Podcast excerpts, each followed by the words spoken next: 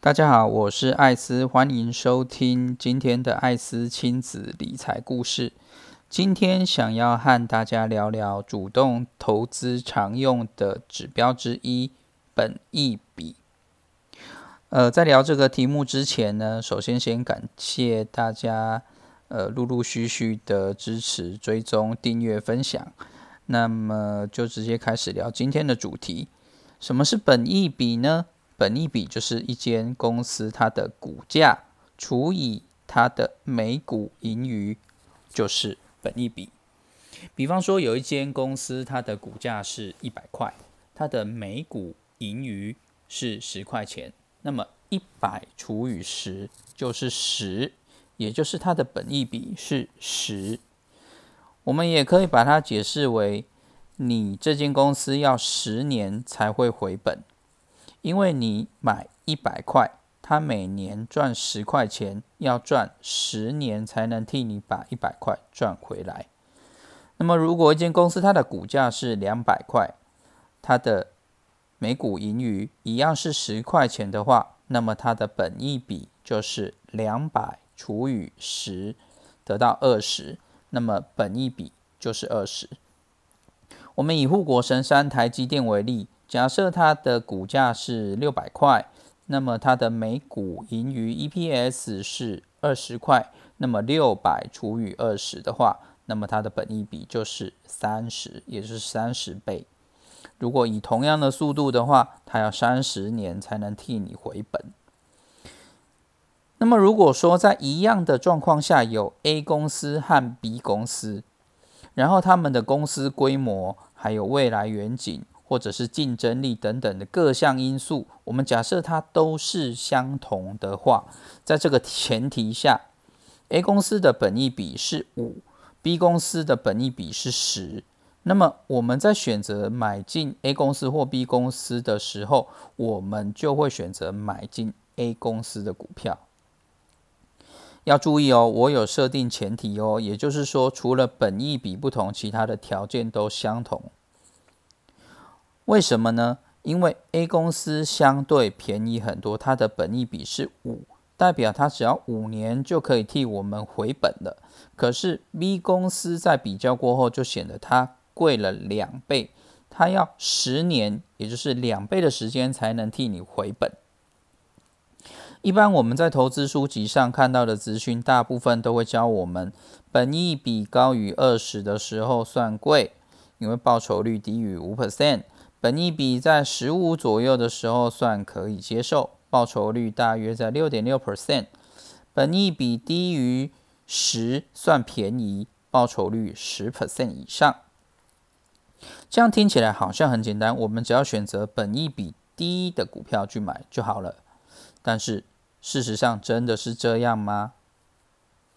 我们举个例子来说，如果以夕阳产业的纺织业来说。它的商品可能已经没有竞争力，又或者是毛利率很低了，市场并不期待它会赚很多钱，也不期待它在未来会有多大的成长性，所以给它的本益比当然会很低，让你感觉它好像很便宜。其实这种产业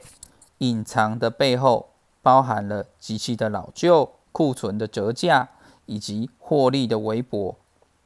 根本没有办法更新技术等等，所以如果你只单纯看本益比便宜而买进了这类公司的股票的话，你就有可能受伤惨重。因此，在使用本益比的时候，还要考虑公司的成长性以及未来性。那么，当然有一些纺织业它转型成功，甚至往其他的方向去发展。获得了很不错的成就，那当然另当别论。还有一点要注意的就是，本一笔通常使用的数据都是去年的资料，所以如果要再精准一点的话，通常达人都会自己在推估今年的获利，再去计算它的本一笔，这样会比较精准。同时，他还会去比较同业的本一笔。比方说，以医疗业来说，市场可能通常都会给它二十倍或二十五倍或更高的本益比，那么就会以这个基准去做衡量。所以，其实要用本益比来衡量购买时机，是需要经验、知识以及技术的。你要去推估它的本益比，你要去推估它的获利，再计算出它的本益比，其实不是那么容易的。很多达人他们都是对公司有非常深入的了解，才能推出较接近的获利。再举个例子来说，以现有的全世界都缺货的晶圆产业来说，未来与前景都被看好，而且晶片使用的范围不断的加大，那么这个产业的本益比，当然市场就会给它比较高一点，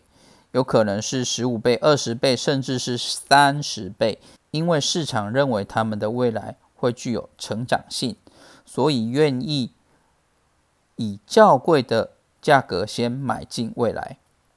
那么至于这个本益比合不合理，就是主动投资者需要去伤脑筋的问题了。这也就是为什么主动投资有它非常难的地方，就是评估公司的价值，而且每一间公司的体质都不会完全相同，优势也不一样，因此评估上当然是有它的难度。这也就是为什么艾斯会建议大家多多使用被动投资取代主动投资，因为就算是对主动投资有兴趣的人，其实也可以先学好被动投资，进可攻，退可守，有被动投资的部位在替你支援，那么你有部分投资去拿去做主动投资的时候，就算不小心失手了。你也会知道有一个区块是安全的，不至于一翻两瞪眼，全部全军覆没。那么今天的分享就到这里为止，感谢大家的收听。如果今天的内容对大家有那么一点帮助的话，也请不吝啬的给我订阅、分享、追踪五颗星的评价。祝大家投资顺利，早日财务自由。谢谢。